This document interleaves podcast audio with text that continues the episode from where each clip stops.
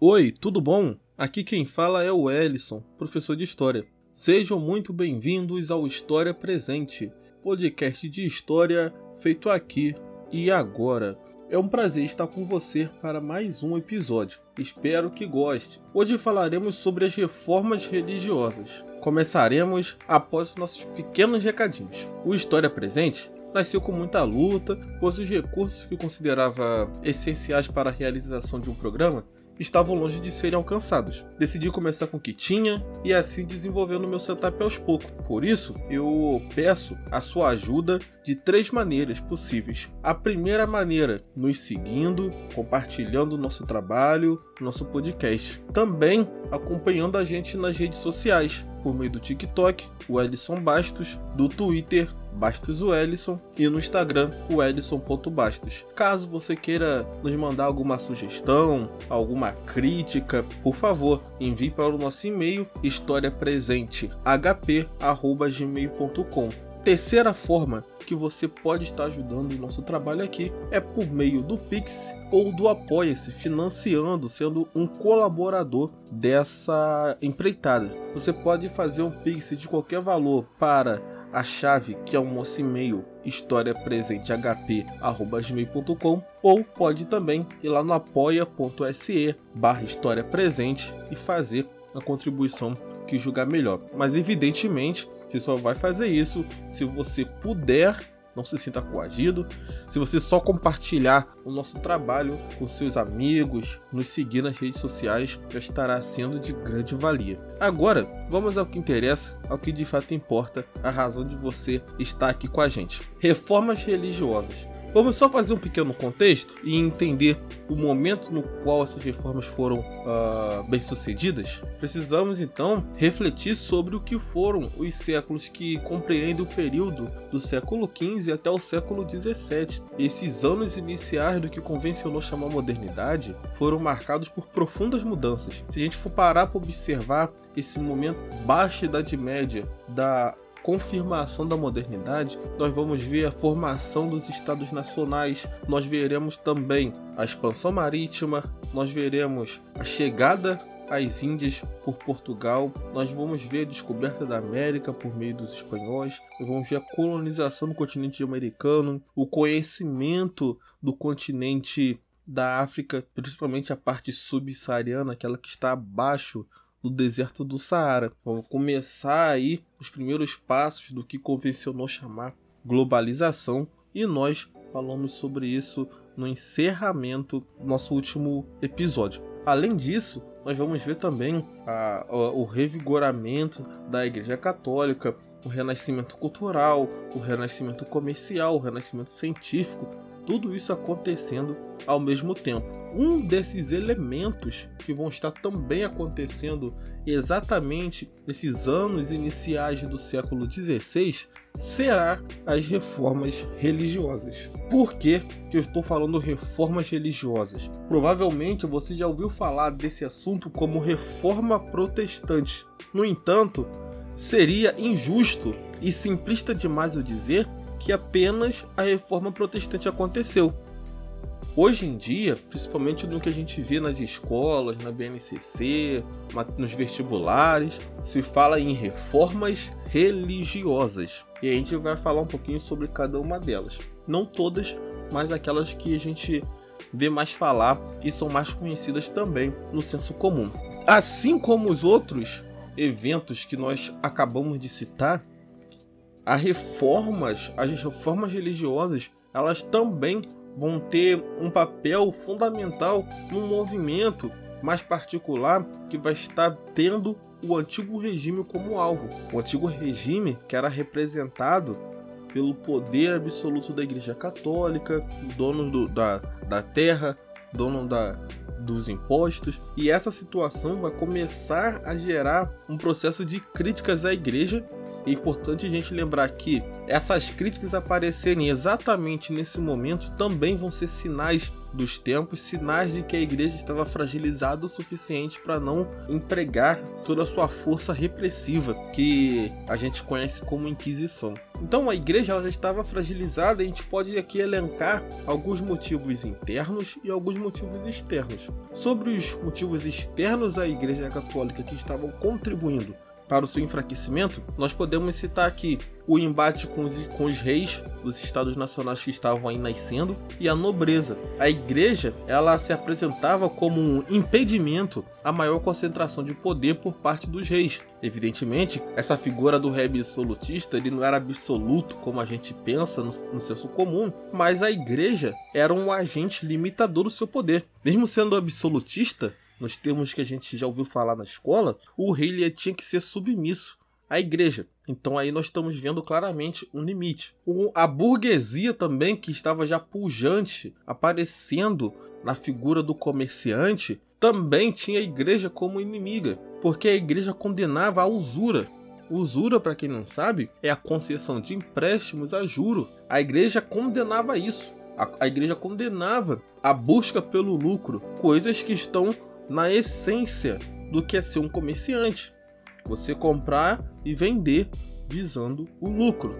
Então esses dois, essas duas razões, esses dois embates com essas duas classes sociais podem ser considerados elementos cruciais no que diz respeito à fragilização da Igreja Católica. Quanto a questões internas, nós podemos falar sobre a desmoralização do clero. Casos de abuso de poder acabaram aparecendo com mais frequência comércio de itens sagrados também era visto com maus olhos, a falta de preparo do clero, a simonia, que era uma espécie de permissão de licença para pessoas comuns poderem usar o nome de Deus, e a venda de indulgências, que era a questão mais latente, a mais falada e a mais estudada.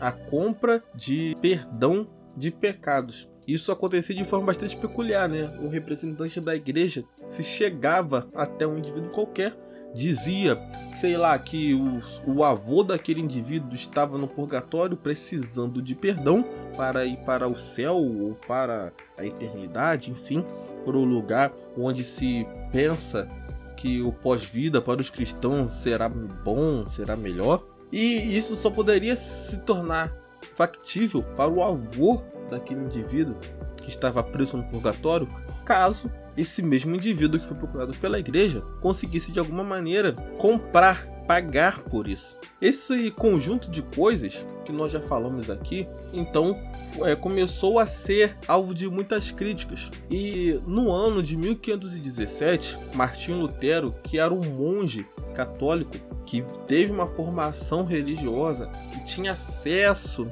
à Bíblia e alguns outros materiais que possibilitavam ele estudar e conhecer um pouco mais, implementou no dia 31 de outubro aquelas 95 teses nas portas da Catedral de Wittenberg. E esse, para muitos, o marco inicial do que convencionou chamar Reforma Protestante. Gente, também aqui é importante a gente salientar o que o Martinho Lutero fez não foi a primeira tentativa de combate ou, ou de confronto direto à Igreja Católica. Muitas outras pessoas já tinham tentado, inclusive séculos atrás, nós temos relatos do século XIII, do século XII, mas a igreja não estava tão fragilizada como em 1517. Por isso que o Martinho Lutero conseguiu fazer o que fez sem que antes fosse condenado pela Inquisição e jogado numa fogueira, ser esquartejado, enforcado, ok? Então Martinho Lutero não foi o primeiro a protestar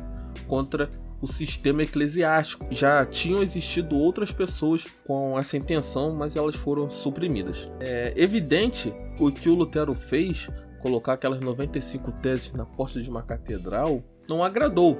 Tanto que o Papa Leão X condenou Lutero por meio de uma bula, né, que era uma espécie de recomendação, uma espécie de edital que o Papa poderia propor a, ao catolicismo de maneira geral. Essa bula foi tremendamente ignorada pelo Lutero e a sociedade ali se divide. Aqueles que eram protestantes, adeptos daquilo que Lutero dizia, pensava, escrevia, e aqueles que eram ligados ou aqueles que defendiam a Igreja Católica e a sua estrutura. Dando um pulo no tempo, indo lá para 1530, a gente vai perceber também que vai ser desenvolvida a Confissão de Augsburgo. Olha só, de 17 a 30. Cadê a Inquisição? Onde está essa força repressiva da Igreja Católica? Olha só como estavam fragilizados, não conseguiram pegar Lutero. Inclusive, muito disso porque a burguesia apoiou Lutero. Muito disso porque alguns reis gostaram daquilo que o Lutero dizia, coisas que foram eternizadas, que foram gravadas por meio da Confissão de Augsburgo de 1530, que fundamentou essas bases da doutrina luterana. O primeiro ponto, e eu acho que é o ponto que o Lutero mais batia na tecla, era a questão da salvação pela fé. Você não conseguiria, de acordo com essa tese, não é, chegar ao paraíso, chegar ao céu, sem ser pela fé. A compra de indulgências, a, o aluguel da simonia, nada disso era suficiente para se alcançar a vida eterna, apenas a fé. O homem, o justo, viverá pela fé. Era uma frase muito forte do Martinho Lutero. Todo homem sacerdote de si mesmo é um, era um outro ponto defendido nessa confissão de Augsburgo. Todo homem sendo sacerdote de si mesmo, não existia mais intermediários para se chegar até Deus.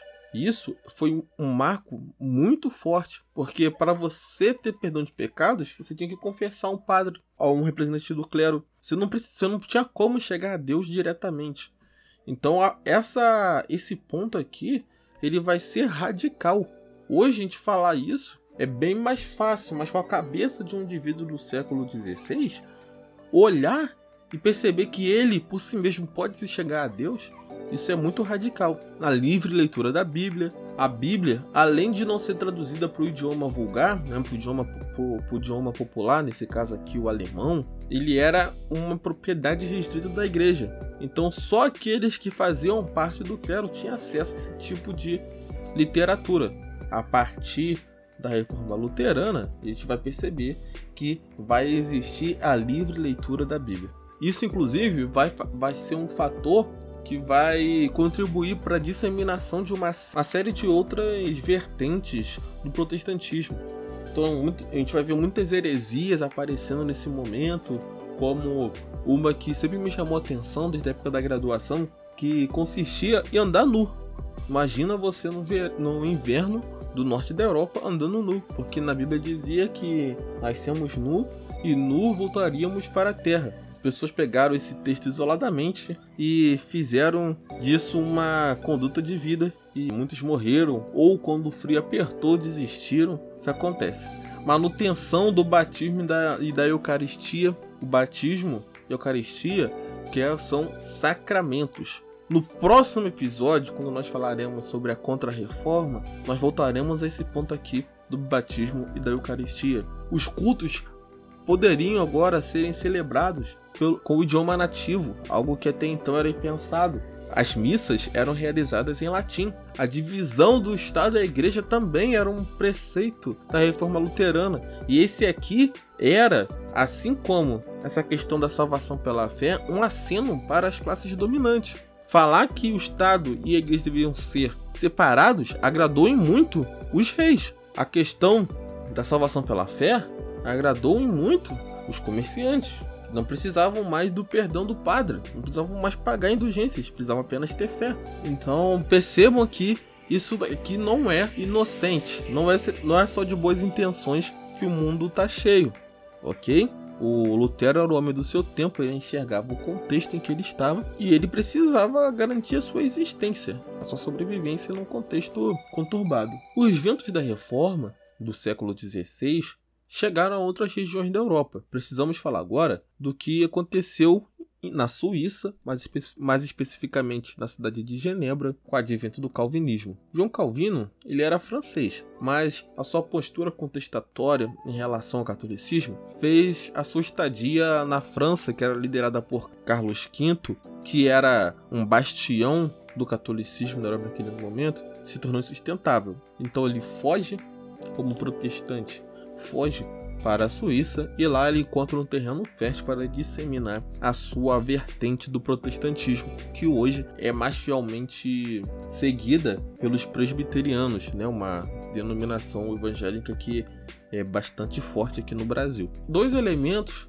da filosofia, da doutrina calvinista que chamam bastante atenção. Em primeiro lugar, é a predestinação absoluta, né? Aquela que diz que todos os homens são sujeitos à vontade de Deus e ele mesmo, a priori, já determinou todos aqueles que seriam salvos e consequentemente os que não serão, os que não serão salvos. Sobre a, a sua o seu lado econômico, que vai acenar também para a burguesia, é a filosofia do trabalho diligente, de trabalhar muito, né, de ser uma pessoa ativa e também da parcimônia, que está relacionados à contenção de gastos, austeridade. E quanto à igreja, condenava lucro, condenava enriquecimento, o Calvino estava dizendo que por meio do trabalho, do seu esforço, você pode ficar rico sim, não tem problema. Muitos dos preceitos do capitalismo, a gente vai ver isso na própria formação dos Estados Unidos com os puritanos, vai estar ancorado nesses ideais protestantes, em especial desenvolvidos pelo Calvino em Genebra. Mas, é, mas ainda que o luteranismo, o calvinismo com essas bases recebeu muito apoio da burguesia, que disseminou a doutrina nos Países Baixos, onde hoje é mais ou menos ali Bélgica, Luxemburgo, parte da Holanda, na Dinamarca e na Escócia. Os presbiterianos, eles vão ter nomes diferentes. Vocês podem ouvir os seus nomes de pelo menos três formas. Melhor, quatro formas. Presbiterianos na Escócia, os Huguenots na França, os Puritanos na Inglaterra e os protestantes, se a gente quiser colocar aí é, o Calvino, o Lutero, tudo no mesmo bojo. Na Inglaterra, a gente vai ver também uma outra forma de contestação à Igreja Católica. A gente vai ver um, um elemento, um indivíduo pertencente à Igreja, faz essa separação, que é o caso do Lutero, que vai partir de dentro da estrutura eclesiástica. A gente já viu aqui o João Calvino, que era um civil, uma pessoa comum, profissional liberal. E agora a gente vai ver um outro, uma outra forma de contestação à igreja vindo agora do poder real, vindo da nobreza, que é o caso inglês, né? Se a gente parar para ver, o Rico VIII queria um filho homem para sua sucessão, a sua esposa Catarina de Aragão não poderia dar esse filho para o Henrique VIII. O Henrique VIII ele vai propor ao Papa o seu divórcio, divórcio esse que vai ser negado e vai servir de estímulo para que o Henrique VIII é, se separasse da igreja fundando a sua própria religião, sua própria vertente do presbiterianismo, para se casar com Ana Bolena. Esse gesto de separação da Igreja Católica por parte de Henrique VIII vai ficar conhecido como um ato de supremacia. Eu já vi cair muito isso em vestibular. Ato de supremacia de 1534, que vai instituir a separação do governo da Inglaterra e Igreja Católica. E aí vai nascer a Igreja Anglicana. Mas por que anglicana? Porque é a Igreja da Inglaterra. Uma das vertentes, uma da, dos pontos da resolução de Augsburgo, lá por parte do Lutero, vai ser que os reis fossem os líderes da Igreja Nacional. Então ele queria que cada estado que estava nascendo tivesse a sua própria igreja e o líder dessa igreja seria o rei. Isso agradou muito a quem era rei. Lembra que ali estava rolando uma disputa interna entre concentração de poder entre reis que queriam de fato ser absolutistas e a Igreja Católica que era o que limitava o poder real. A partir de 1517, existia já esse instrumento de barganha, tanto para solicitar algo em relação à igreja, e se a igreja negasse, poderia mudar, poderia se tornar protestante, como foi o caso do Henrique VIII. Igreja Anglicana também tem esse nome porque antes a, Inglaterra era chamada de Anglia. Por isso a Igreja Anglicana é a Igreja da Inglaterra, assim como a França era o reino dos francos e assim sucessivamente. Podemos perceber então que as reformas religiosas foram mais uma das grandes mudanças ocorridas no período inicial da modernidade, e o seu sucesso tem muito a ver com a conjuntura e o estado da igreja que estava fragilizada se comparada à burguesia em ascensão e os reis em franco processo de concentração de poder. Então isso só foi possível nesse momento, nesse espaço, porque a conjuntura era favorável. Poderia ter acontecido antes, mas não aconteceu em função de uma conjuntura desfavorável. É muito comum nós, nós criarmos heróis quando falamos do passado. Então, Geralmente, quando se fala, quando a gente assiste algo sobre Lutero, a gente fala dele como um grande herói, como alguém que lutou contra todo o sistema, mas ele foi alguém que conseguiu dar certo depois de muitos outros que deram errado tá bom? Outros, inclusive, que eram até mais radicais nas suas propostas. Será que se não fosse a ascensão da burguesia, esse enfrentamento mais direto dos reis em relação ao clero, o Lutero conseguiria transitar o Calvino conseguiria transitar, enfim, só ficam essas questões. Então a gente precisa entender, é, e essa é uma das, dos grandes trunfos do cisto da história, do porquê que algo acontece em determinado lugar, em determinada época, o que, que aconteceu para viabilizar que tais fenômenos estivessem acontecendo. Bom, encerramos mais um episódio. Eu estou muito feliz porque você chegou até aqui. Isso é um sinal de que você gostou e eu espero que o sinal máximo do seu apoio seja o compartilhamento, seja a interação, seja você estar seguindo ali os nosso, as nossas redes sociais. E para mim só resta, além de agradecer, relembrar. Você pode estar ajudando a gente, tanto por meio do Pix quanto por meio do Apoia-se. Gente, é isso. Muito obrigado pela sua audiência. Nos vemos em breve. Tchau, tchau.